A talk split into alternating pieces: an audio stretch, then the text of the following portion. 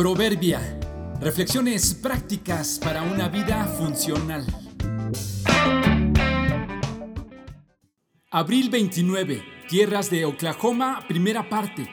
Terrenos y circunstancias aparentemente infértiles pueden estar llenos de riqueza. A mediados del siglo XIX, el gobierno de los Estados Unidos decidió desplazar a los indios de sus hermosas tierras fértiles del este y los obligó a vivir en una tierra sumamente pobre e improductiva en el oeste. A estos indios no les quedó otra alternativa más que resignarse a vivir en ese lugar al que llamaron Oklahoma, que en su lengua significa hombre rojo.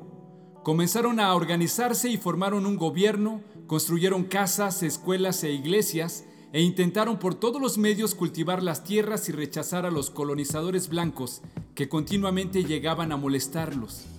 Su vida era deprimente, llena de amargura y nostalgia por las bellas tierras y estilo de vida que habían abandonado por presión del gobierno. Pero un día, en el año 1906, descubrieron en las regiones de Tulsa y Zapulpa, en pleno territorio indio, enormes yacimientos de petróleo a partir de ahí, las cosas cambiaron para ellos, porque comenzaron a llegar para intentar explotar ese petróleo buscadores, obreros, aventureros, bandidos y rufianes. De la noche a la mañana surgieron ciudades mineras muy productivas, pero debido a que Oklahoma le pertenecía por derecho a los indios, según la fórmula tradicional empleada en la escritura de cesión, se les tuvo que conceder un porcentaje sobre la producción del petróleo. Así por citar solamente un caso, en el año 1926, que fue muy productivo, la tribu de los Osages obtuvo 13.400 dólares para cada uno de los miembros de la tribu, incluyendo mujeres y niños, lo que en la actualidad equivaldría a unos 185 mil dólares.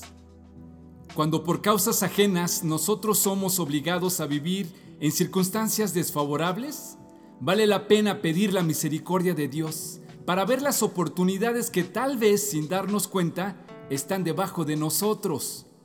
Pidamos que nos ayude para que la angustia no nos ciegue y podamos ver que los peores terrenos y momentos pueden convertirse en propicios para la ganancia y la riqueza de nosotros y nuestros allegados. El fiel amor del Señor nunca se acaba, sus misericordias jamás terminan. Grande es su fidelidad. Sus misericordias son nuevas cada mañana. Lamentaciones 3, 22 y 23.